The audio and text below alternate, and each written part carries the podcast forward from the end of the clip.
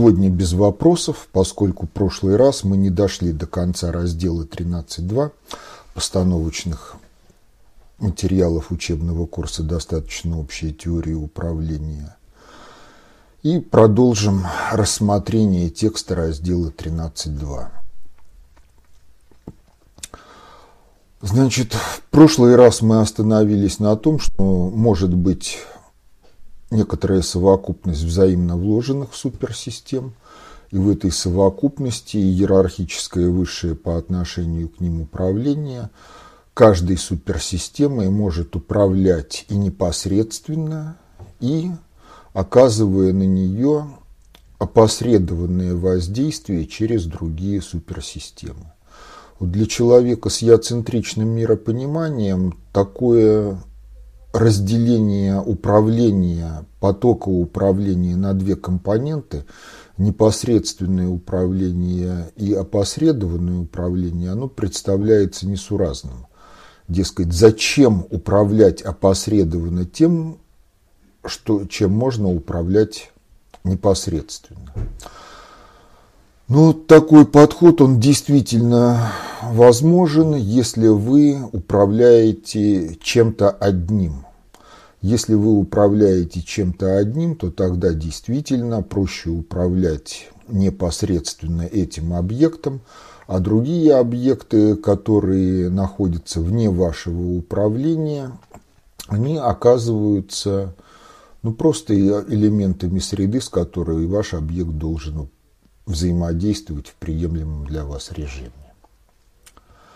Если же мы рассматриваем некоторую совокупность объектов управления, которые взаимодействуют и со средой, и друг с другом, то оказывается, что в такого рода случаях непосредственное управление каждым из объектов, оно так или иначе порождает или может порождать некоторое воздействие на другие объекты и, соответственно, для того, чтобы непосредственное управление ими было эффективно, вы должны озаботиться и тем, чтобы опосредованное управление, которое является следствием непосредственного управления другими объектами, соответствовало тем задачам, которые вы ставите в задаче управления вот каким-то из этих объектов. То есть несуразность такого разделения иерархически высшего по отношению к суперсистеме управления на опосредованное и непосредственное, она иллюзорна. Тем более, если мы рассматриваем все мироздание как суперсистему, которая включает в себя множество взаимно вложенных суперсистем, то то, что для нас представляется опосредованным управлением или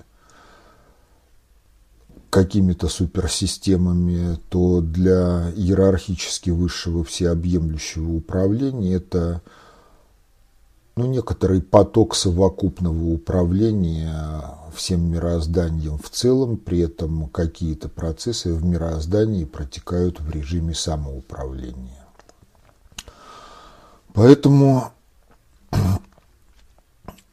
этот факт надо просто учитывать, понимать его объективную неизбежность во многих случаях, а в некоторых случаях, если вы ставите какие-то специфические задачи управления – то объективную необходимость строить управление именно таким образом, как совокупность потоков непосредственного управления несколькими суперсистемами, и в этом непосредственном управлении каждой из суперсистем рождается опосредованное управление в отношении каких-то других суперсистем. Вот. Ну, в жизни общества когда это проявляется? Ну, обычно это проявляется, когда кто-то пытается плести интриги. Потому что если плетется более трех интриг одновременно, то матрица их взаимовлияния это 3 на 3. И, в общем, получается так, что если количество интриг больше, чем 3, то для человека сложно управлять более чем тремя интригами одновременно, просто в силу того, что в их взаимовлиянии могут возникать некие перекрестные воздействия друг на друга, и в результате качество управления всей совокупностью интриг может снижаться. Но при более низкой квалификации даже две интриги плести сложно, потому что именно из этого обстоятельства проистекает поговорка «за двумя зайцами погонишься, ни одного не поймаешь».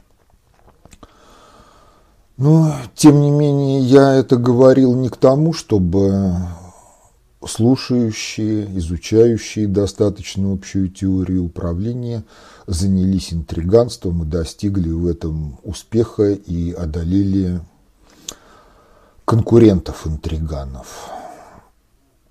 В общем-то, такого рода вещи, они невозможны, потому что свои корысти, оно в той суперсистеме, которая называется человечество, в той суперсистеме, которая называется ноосфера планеты, оно не поддерживается. Некоторое время оно может протекать в режиме попущения, то есть Всевышний, предоставив право человеку свободы выбора, предоставил и право на ошибку. Но ошибка не беспредельна, право на ошибку ограничено. И если вы исчерпываете эти пределы ошибаться, которые установлены для вас персонально, то ждите разного рода неприятностей, которые сначала носят вразумляющий, сдерживающий характер, а если вы очень настырны, то это может привести к завершению данной жизни.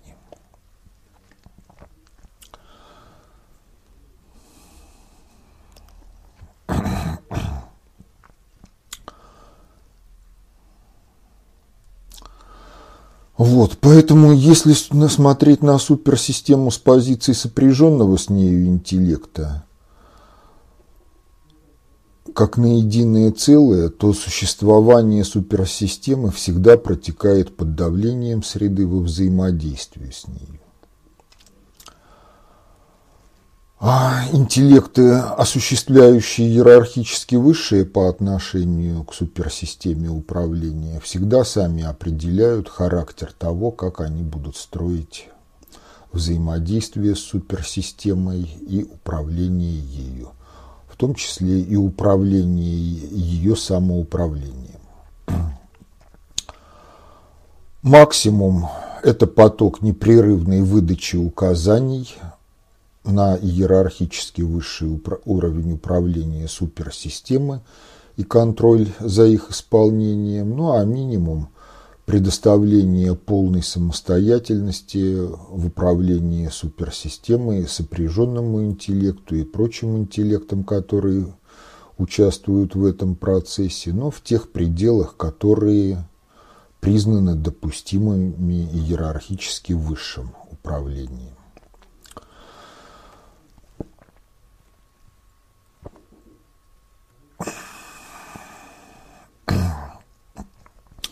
Вот. Но, тем не менее, в любом варианте на каждый элемент суперсистемы ложится задача выдерживать давление среды.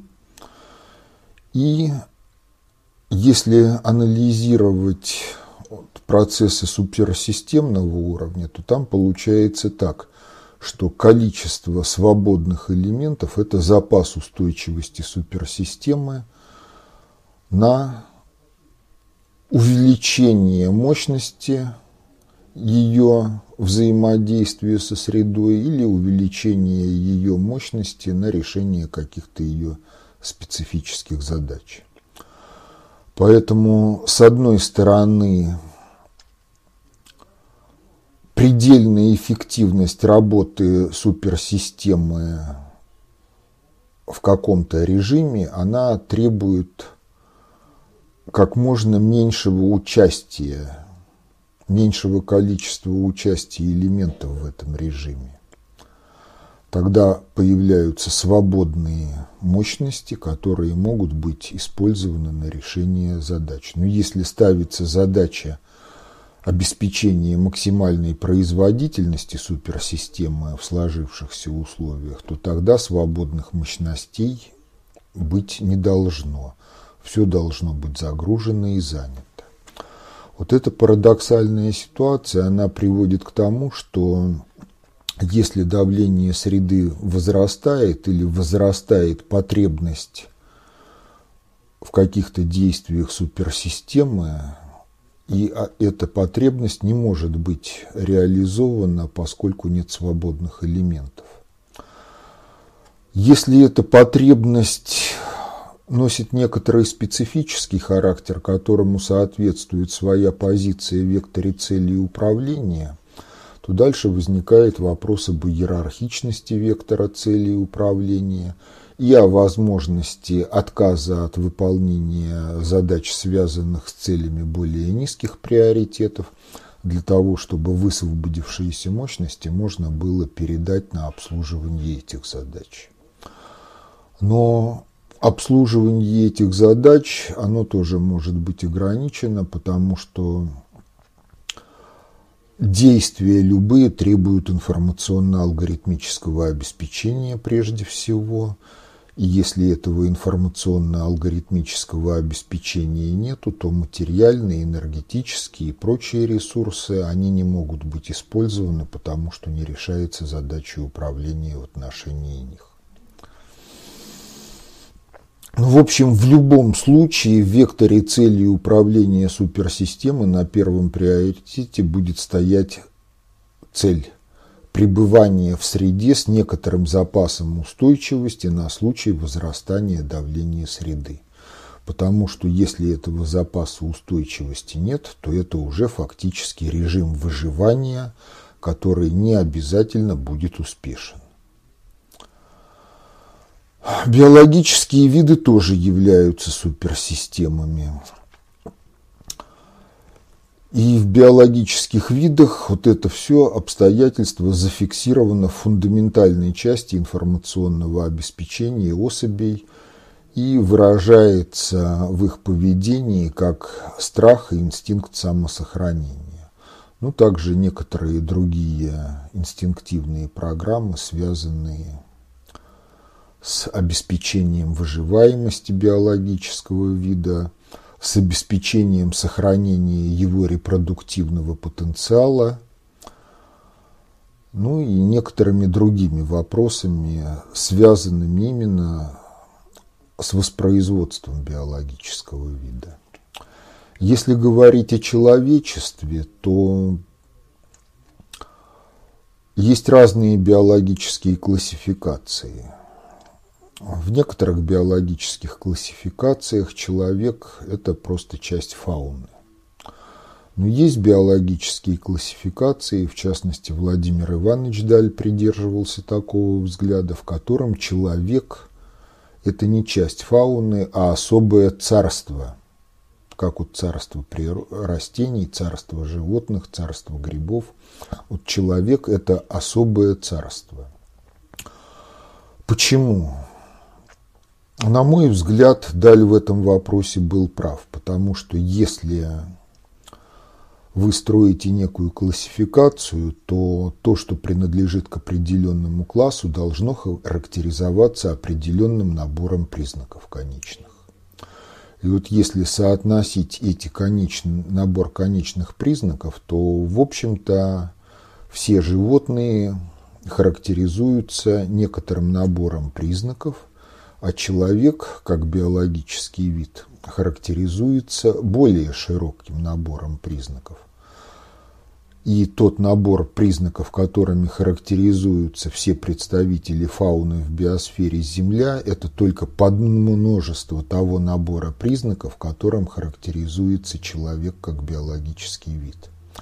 Поэтому человек действительно является и частью биосферы планеты, как все остальные биологические виды, но в то же время в биосфере планеты он образует особое царство которая имеет право на существование именно благодаря тому, что человек отличается от всего остального, в том числе и потенциалом личностного и социального развития, который он может реализовать в меру своего понимания волевым порядком. Эта возможность для представителей биологических видов других в настоящее время закрыта. Вот.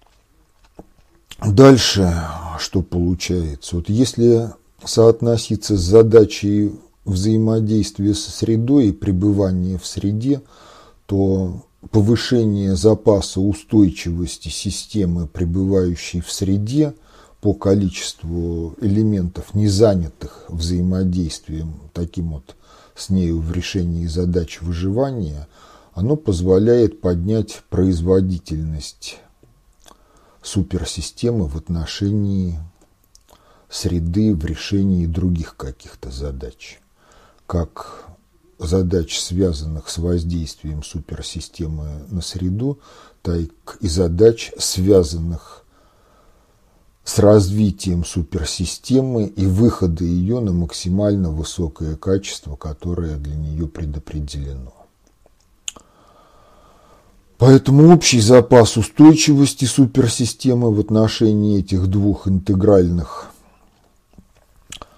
целей также представляет всегда неиспользуемые в данный момент времени элементные ресурсы.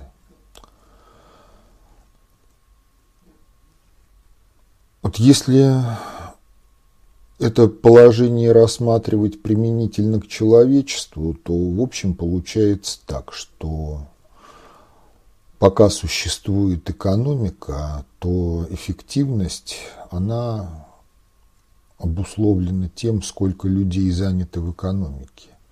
И, в принципе, чисто управленчески встает вопрос о том, что чем меньше людей занято в хозяйственной деятельности, тем выше качество управления суперсистемой, социально-экономической суперсистемой. Но дальше встает вопрос, если люди высвобождены из экономической деятельности – то чем их занять? Вот в либерально-рыночной экономической модели ответа на этот вопрос нет. Поскольку нет ответа на этот вопрос, то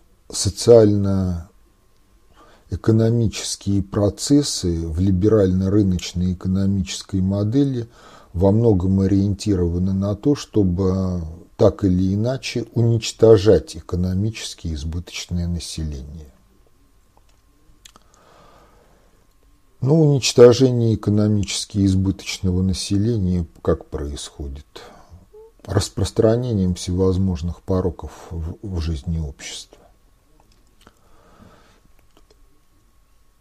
Все разговоры на тему борьбы с наркоманией, с алкоголизмом, с заболеваемостью, они в либерально-рыночной модели либо выражают идиотизм искренних, благонамеренных людей, либо являются заведомой фальшью, заведомой ложью, заведомым лицемерием, поскольку экономически избыточное население, оно действительно экономически избыточное и представляет проблему для общества. Самый простой способ решения этой проблемы – это ликвидация экономически избыточного населения.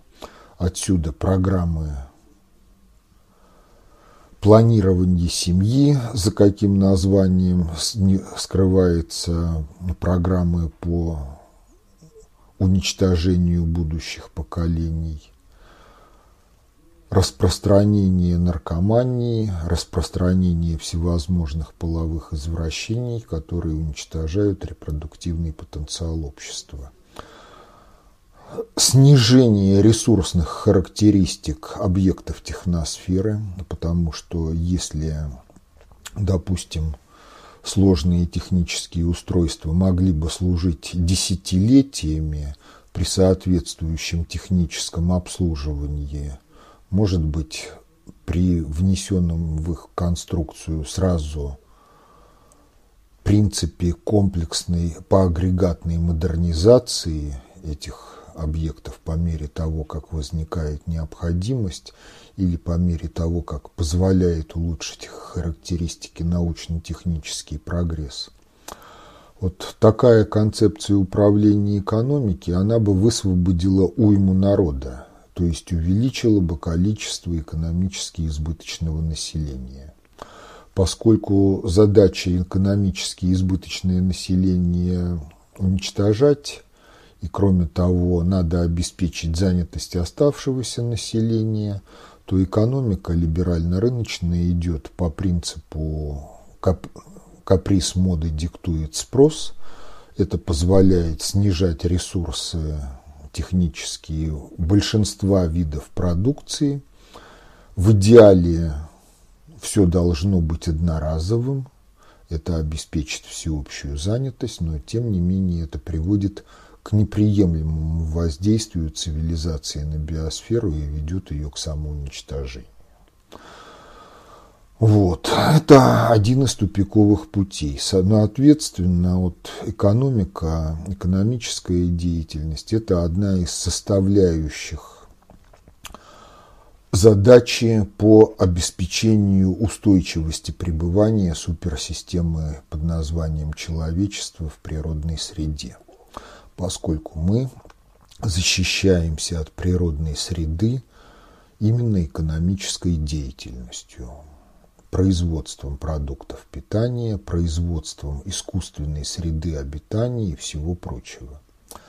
Но никогда философии этой цивилизации не ставилась задача о том, чтобы построить цивилизацию, гармонично взаимодействующую с природой в которой бы человек не нуждался в техносфере и в системе производства как в средстве защиты от природной среды обитания.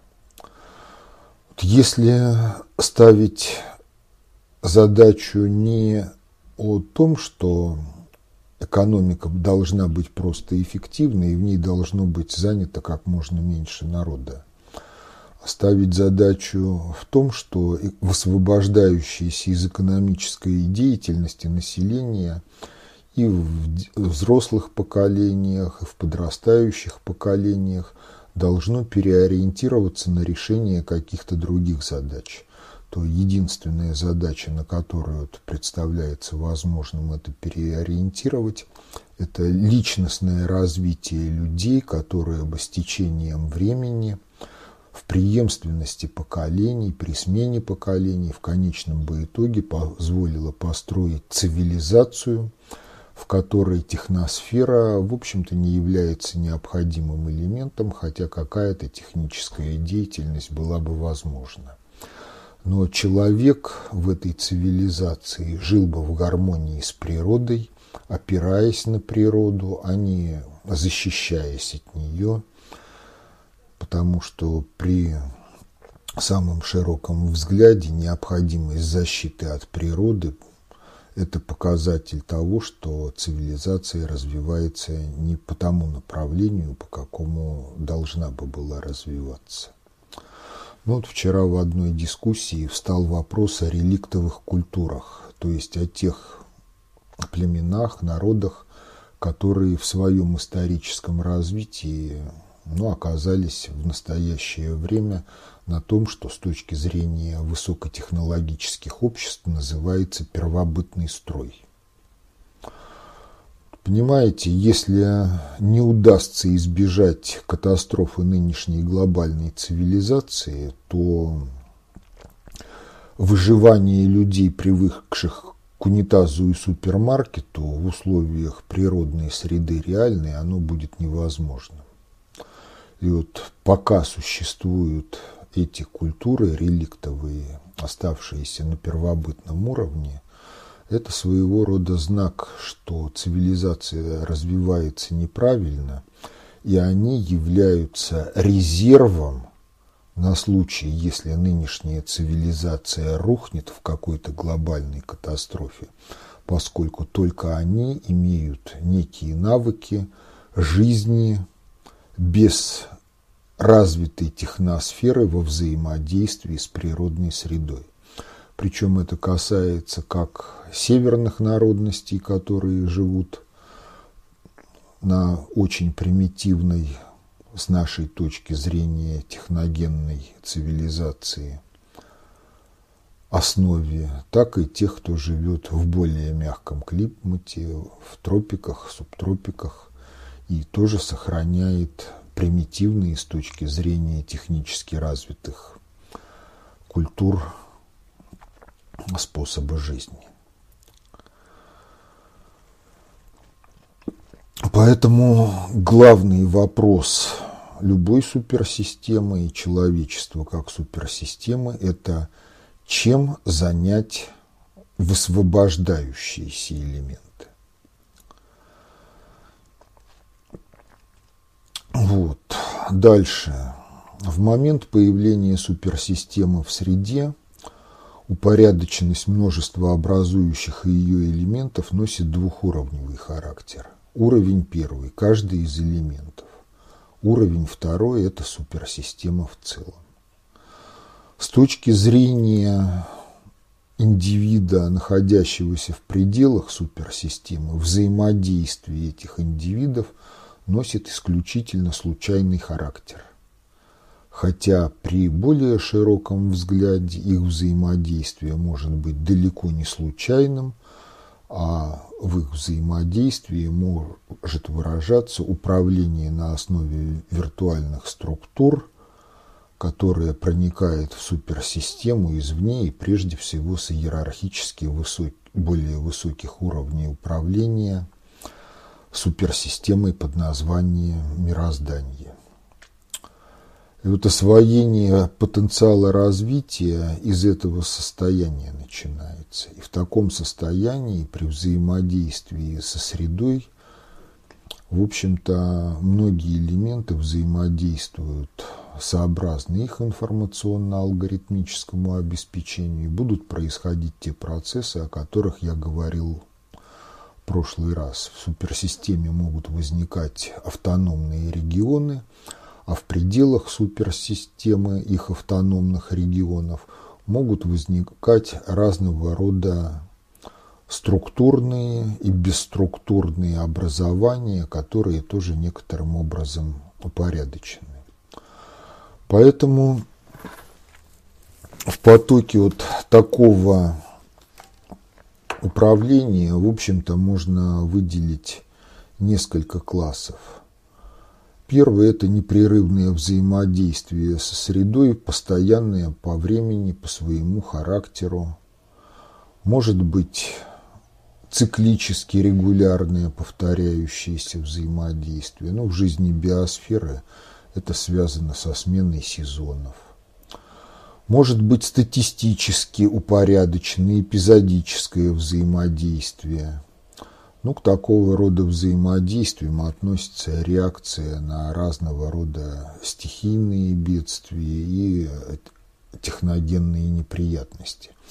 Когда в подавляющем большинстве случаев мы не можем сказать, когда они произойдут, но тем не менее статистика более-менее устойчива и неизменна во времени, и на основе анализа статистических данных мы, в общем-то, можем в вероятностно-статистическом смысле прогнозировать развитие ситуации и выделять определенные ресурсы, которые необходимы для реакции на ситуацию в случае ее возникновения.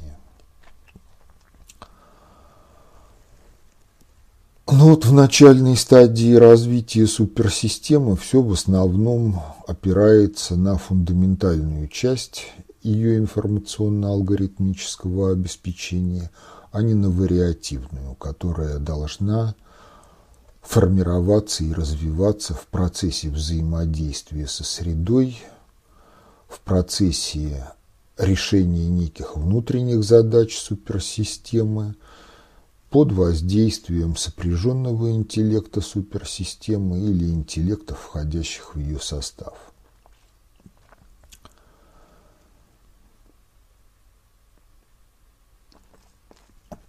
Тем не менее, вот такой характер взаимодействия суперсистемы со средой, он приводит к тому, что в ней возникают действительно структурные образования, которые связаны с каждым из классов этих взаимодействий. С непрерывным взаимодействием, с циклическим взаимодействием и с вероятностно-статистически упорядоченным взаимодействием, которое ну, при изменении среды и развитием суперсистемы может меняться в значительно большей мере, чем две первые компоненты.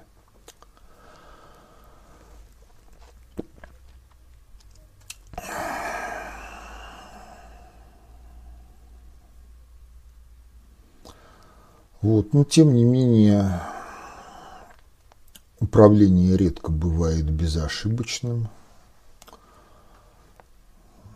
Человечество в том виде, в каком оно есть, к такого рода управлению пока не способно.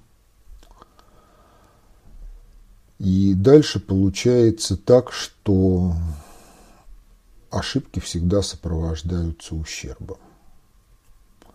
Если анализировать характер ущерба, его объем, то получается так, что очень часто характер ущерба обусловлен временем реакции элементов или суперсистемы на воздействие среды или на воздействие каких-то внутренних сбоев в самой суперсистеме в процессе управления.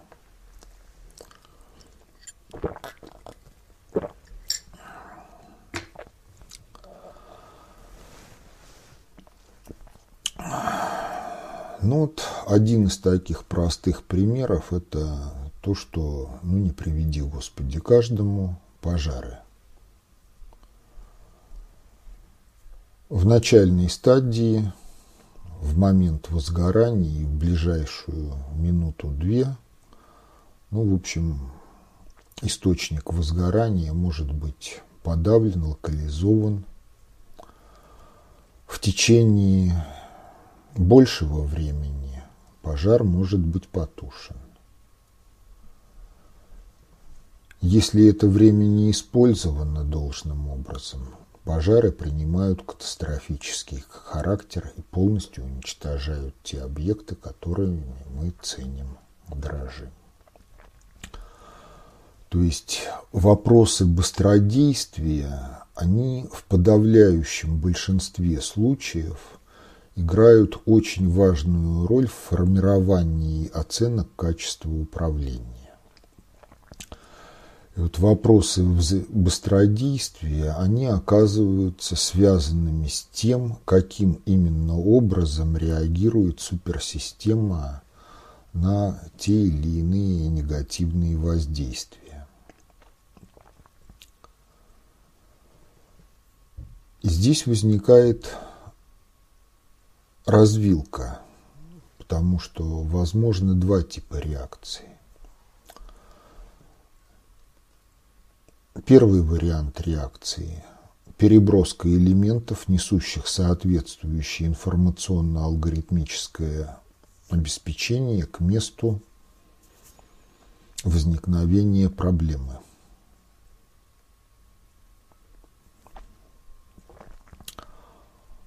Вторая возможность – переброска информационно-алгоритмического обеспечения, позволяющего решать проблемы, в то место, где уже находятся элементы суперсистемы, взаимодействующие с этой проблемой.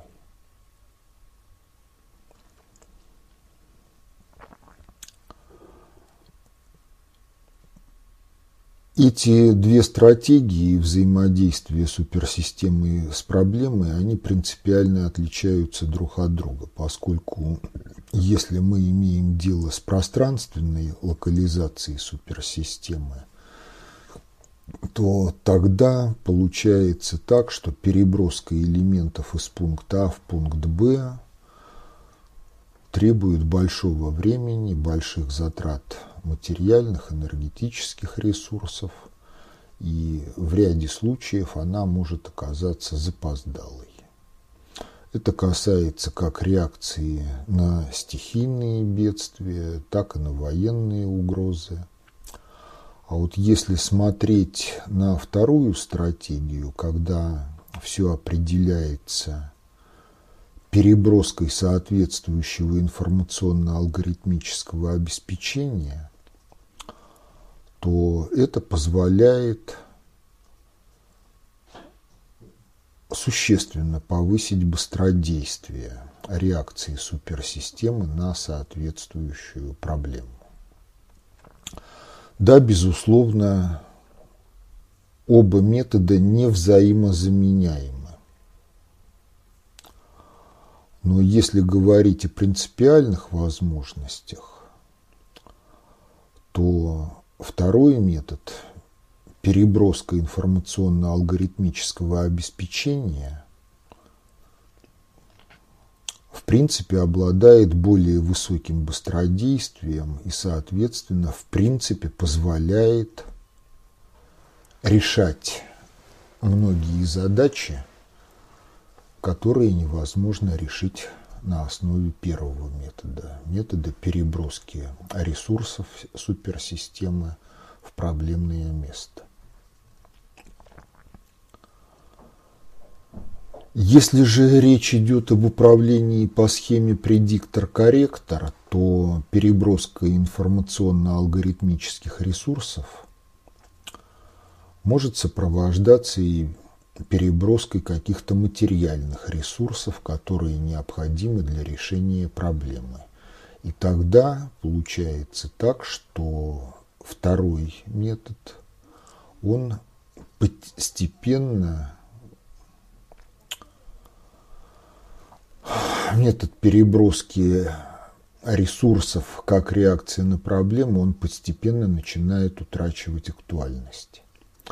Потому что если управление идет по схеме предиктор-корректор, то реализация пословицы «знал бы, где упаду, соломки бы подстелил», она становится частью деятельности. И в тех местах, где возникают проблемы, вернее, где они могут возникнуть или где они целенаправленно создаются, там упреждающе формируется соответствующая система, прежде всего за счет переброски информационно-алгоритмического обеспечения и сопутствующего ей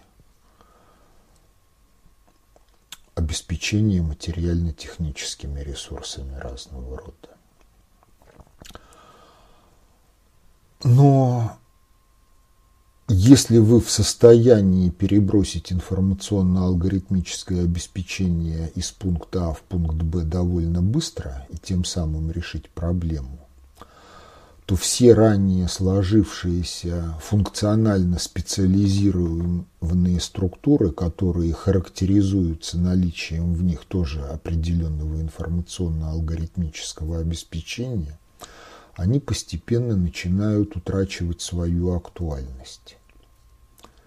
И, соответственно, после того, как в суперсистеме возникли разные уровни иерархии, она перестала быть двухуровневой, в том смысле, как я сказал сначала, уровень первый элемент, уровень второй суперсистемы в целом, то суперсистема неизбежно должна вернуться снова к двухуровневой иерархии, обусловленной именно тем, что возможности быстрой передачи информационно-алгоритмического обеспечения от одного элемента к другому и пользование этим информационно-алгоритмическим обеспечением, они делают ненужной изрядную долю тех иерархий, которые сложились в суперсистеме, каждая из которых обеспечивала решение каких-то своих функционально специализированных задач.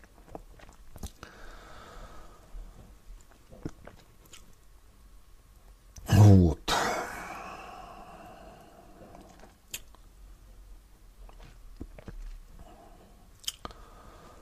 Дальше возникает еще такой вопрос, как конкуренция структур, которые складываются в пределах суперсистемы.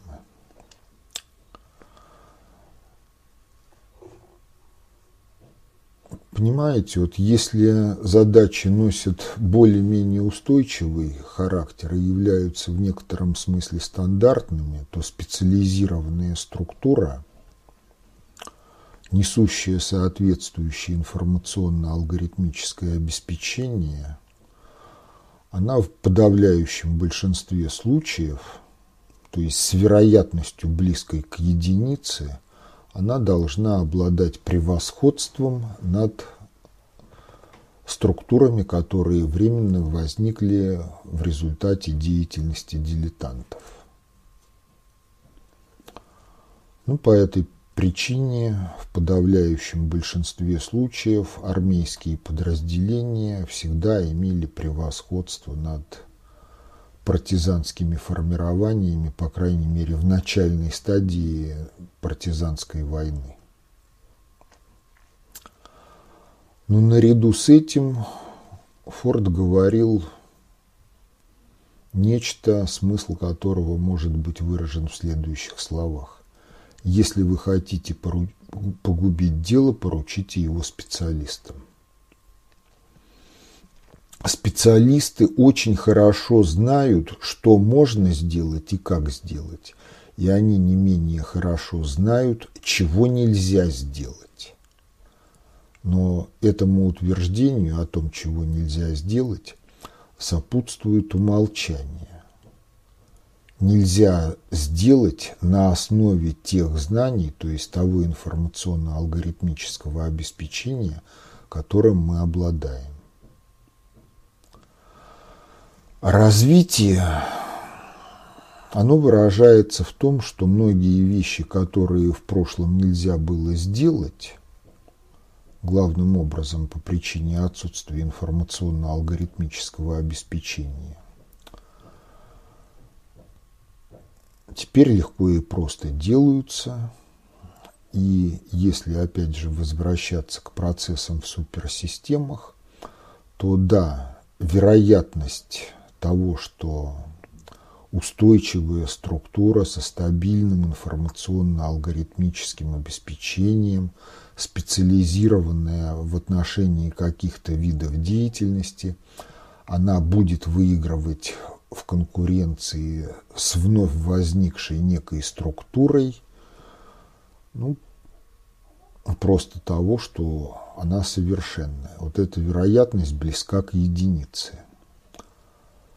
Но развитие проходит как раз за счет того, что вероятность только близка к единице, а маленькая вероятность, отличная от нуля, все же существует, что некая структура, возникшая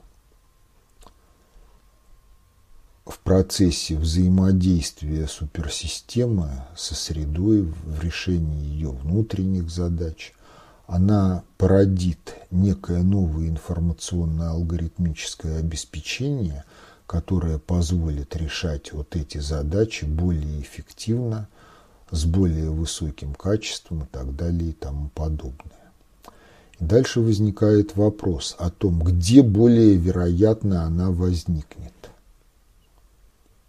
И ответ на этот вопрос такой, что, судя по всему, с большей вероятностью она возникнет не в ныне действующих структурах, которые решают стандартные задачи стандартными способами и которым, в общем-то, ничего не надо. Они функционируют в устойчивом режиме, и этот устойчивый режим приемлем для них Новое возникнет более вероятно там, где люди не знают о том, что чего-то нельзя сделать и что это надо делать именно так, как делают уже сложившиеся структуры. Поэтому закоснелость в профессионализме является одним из факторов, сдерживающих развитие. Причем закоснелость в профессионализме, она в большинстве случаев характерна именно для высоких профессионалов, которые достигают успеха, и у них все хорошо. А вот те, кто наращивает профессионализм, или, будучи высоким профессионалом, смогли все-таки сохранить свободу мировосприятия, свободу интеллектуальной деятельности, в силу чего они не закоснели, они и будут творцами нового, и под воздействием именно их деятельности вот такие закоснелые структуры, они обречены проигрывать в конкурентной борьбе. Причем это тоже связано во многом с быстродействием, потому что если вы посмотрите на историю экономической деятельности в прошлые времена, то в прошлые времена большие фирмы в большинстве своем поглощали мелкие, либо их уничтожали. В наше время фирмы которые обладают более высоким быстродействием, поглощают медленные, либо их уничтожают, развивая свою деятельность, расширяя ее на тех принципах, которые невозможно реализовать в старых фирмах. Вот это тоже вот связано с тем, что человечество суперсистема и суперсистема в своем развитии – проходит такой цикл, когда она от двухуровневой организации, элемент суперсистемы в целом, переходит к многоуровневой организации, элемент, некие структуры функционально специализированные, существующие долгое время, некоторый поток бесструктурного управления, на вершине может находиться некая структура, управляющая суперсистемой в целом или ее регионом, это ее функция специфическая, и далее суперсистема в целом. Но в процессе развития вот эта вторая стадия, она трансформируется снова в двухуровневую стадию, элемент суперсистемы в целом. И в этой третьей стадии развития суперсистемы в общем-то, главным становится быстродействие в выработке информационно-алгоритмического обеспечения, в его переброске в другие регионы суперсистемы и в освоении этого информационного алгоритмического обеспечения – элементами суперсистемы, потому что, сами понимаете, если вы присылаете библиотеку в общество, где читать, писать не умеют или читают на другом языке, то посылка библиотеки не решает задачи. Но если вы посылаете библиотеку в общество, где освоены навыки скорочтения, то это может очень сильно способствовать решению тех задач. Но понимаете, переход вот к третьей фазе развития суперсистемы, он все-таки требует некоторого развития элементов. То есть каждый из элементов суперсистемы, он тоже должен проходить некоторый процесс освоения своего потенциала развития. Если суперсистема строится на основе возобновляемый в преемственности поколений элементной базы, то процесс развития элементов он должен быть устойчивым на протяжении всего процесса развития суперсистемы. Потому что если нет процесса освоения потенциала развития элементами суперсистемы, то суперсистема не может развиваться и застревает либо на первой фазе, либо на второй фазе, но перейти в третью фазу она никак не может. Вот. Дальше возникает вопрос о существовании вот в этой самой третьей фазе специализированных структур, которые несут функцию управления суперсистемой в целом. В общем, их существование обусловлено тем, насколько велики объемы той специфической информации, которая необходима для решения этих задач, и сколько времени требуется для того, чтобы элемент суперсистемы мог ее освоить. Вот этот уровень суперсистемы, он может существовать и в третьей фазе – но в данном случае все-таки и он носит характер более виртуальный, нежели структурно сложившийся обособленный. Но это, в общем, отдельная тема. Таким образом, вот мы добрались до 13 Точка 3 раздела. Автосинхронизация процессов в суперсистеме. В общем, это небольшая тема, поэтому я ее тоже освещу сегодня и после завершения рассмотрения автосинхронизации как явления мы сегодняшнее занятие завершим. Ну что такое автосинхронизация? Есть множество неких функционально аналогичных элементов. Некоторое количество элементов начинают отрабатывать некую программу. Поскольку информация об этом становится достоянием других элементов – то воспринимая информацию такого рода, они тоже запускают аналогичные программы в себе. И в результате получается так, что все элементы множества действуют единообразно. Ну, примеры автосинхронизации. Овация в зале сидят зрители, либо участники какого-либо совещания, кто-то один захлопал, и все начали хлопать. В теплых краях светлячки на лугу. Несколько начинают мигать синхронно – и в ритм их мигания постепенно втягиваются все остальные светлячки, и они мигают не в разнобой, а мигают синхронно. Это вот явление автосинхронизации в том виде, в каком мы их можем наблюдать в биосфере и в жизни человеческого общества.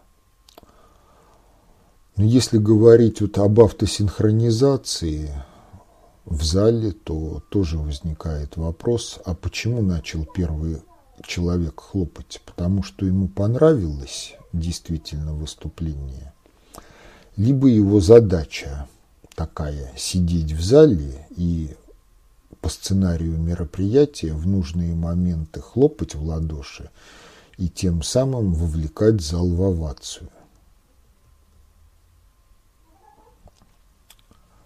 То есть, понимаете, вот если это второе, то есть его задача сидеть в зале и бить в ладоши в нужные моменты времени, то это уже управление. Что требуется для автосинхронизации? Ну, прежде всего, требуется необходимое для процесса деятельности информационно-алгоритмическое обеспечение.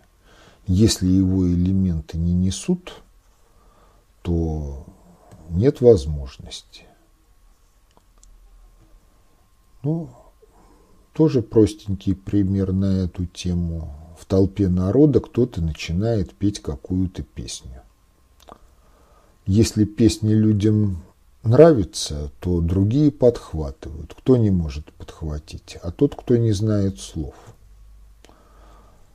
Слова в данном случае – это вот то информационно-алгоритмическое обеспечение, которое требуется для того, чтобы кто-то один запел, а все остальные подхватили, и получилось хоровое исполнение песни.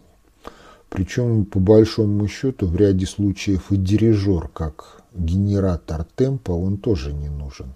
Потому что, когда люди поют от души, они настроены друг к другу, если песня им известна, то исполнение получается хорошее, и каждый может убедиться в этом, если соберет друзей, и они устроят просто спевку.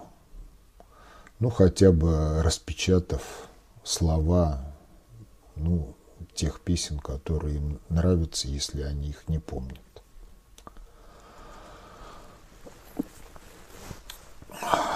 Но если говорить об автосинхронизации, то она может быть организована и на основе информационно-алгоритмического обеспечения фундаментальной части элементов, и на основе вариативной части элементов. Автосинхронизация действительно необходима, потому что на автосинхронизации строятся инстинкты стадно-стайного поведения в биологических видах – если бы этих инстинктов и автосинхронизации не было, то многие бы биологические виды давным-давно бы исчезли, поскольку не, ви... не выдержали бы давление среды. Вот. Но автосинхронизация может строиться и на основе вариативной части информационно-алгоритмического обеспечения элементов. По отношению к человечеству рассматриваемым как суперсистема, это те нормы культуры, знания и навыки, которые мы осваиваем, живя в цивилизованном обществе. Вот об этой роли, в общем-то, далеко не всегда люди задумываются. Тем не менее, вся система образования цивилизованных обществ, она ориентирована, ну, если не целиком и полностью на то, чтобы можно было запускать процессы автосинхронизации, то она несет в себе очень весомую компоненту, которая действительно обеспечивает такого рода вещи. Особенно это касается гуманитарного знания, гуманитарно-обществоведческого знания. Ну, Владимир Ильич Ленин называл это партийностью в науке, когда научные теории конструируются целенаправленно под решение определенных социальных задач в интересах того или иного класса или иной группы лиц. Но он не вдавался особо в рассмотрение того, как партийность в науке оказывает воздействие на решение тех или иных управленческих, прежде всего, задач в жизни общества. Пожалуй, об этом первый сказал, ну, по крайней мере, я не знаю других, может быть, кто-то говорил тоже, но в прямой форме применительно к задачам управления об этом первым сказал Гелбрейт, американский экономист XX века, который начинал работу в команде Рузвельта, далее он работал в команде Кеннеди. Оба, как можно понимать, были убиты, потому что их деятельность не вполне вписывалась в либерально-буржуазный проект – тем не менее, Гелбрейт в 1973 году написал книгу «Экономические экономические теории и цели общества. И он там прямо пишет об институциональной роли экономических теорий.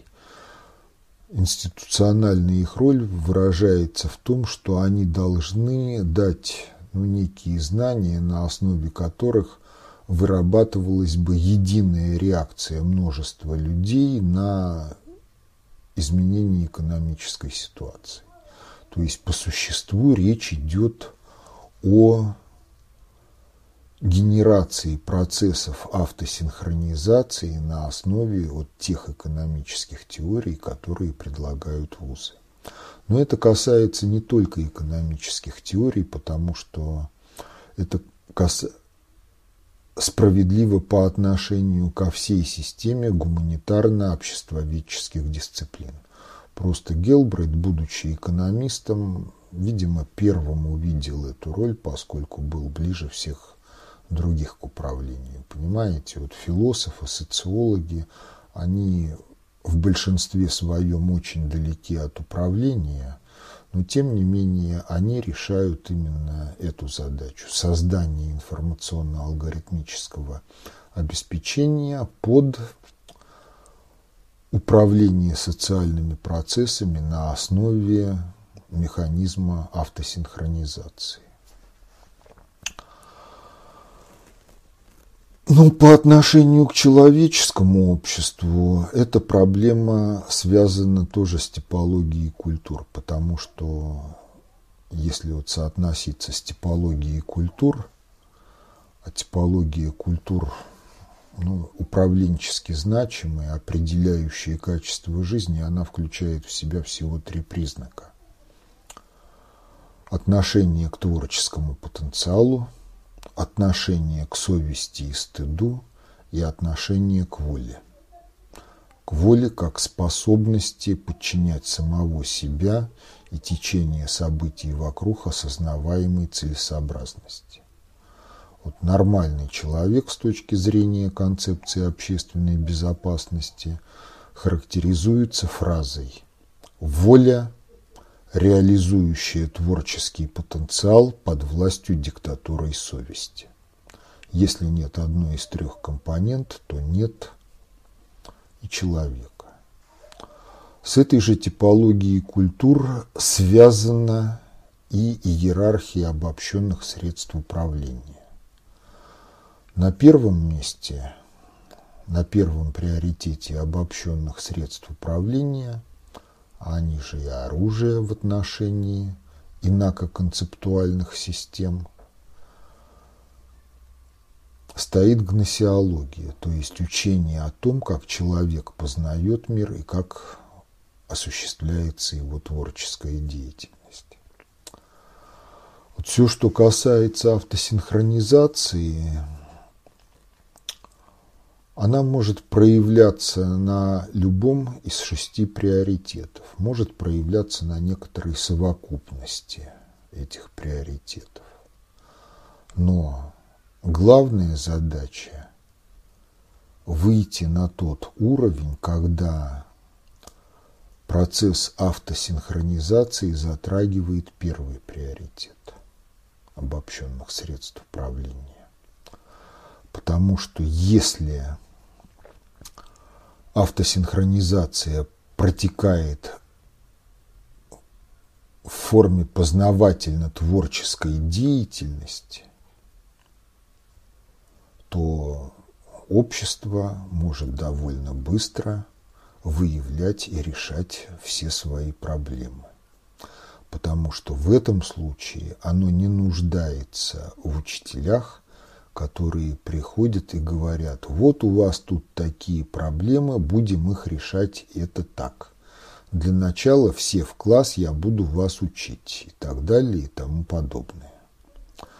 Вот некий минимум, он, безусловно, по-прежнему будет даваться системой образования, но главная задача системы образования в этом случае становится вывести всех на тот уровень, когда каждый может познавать и творить по мере надобностей в русле промысла, соответственно диктату совести.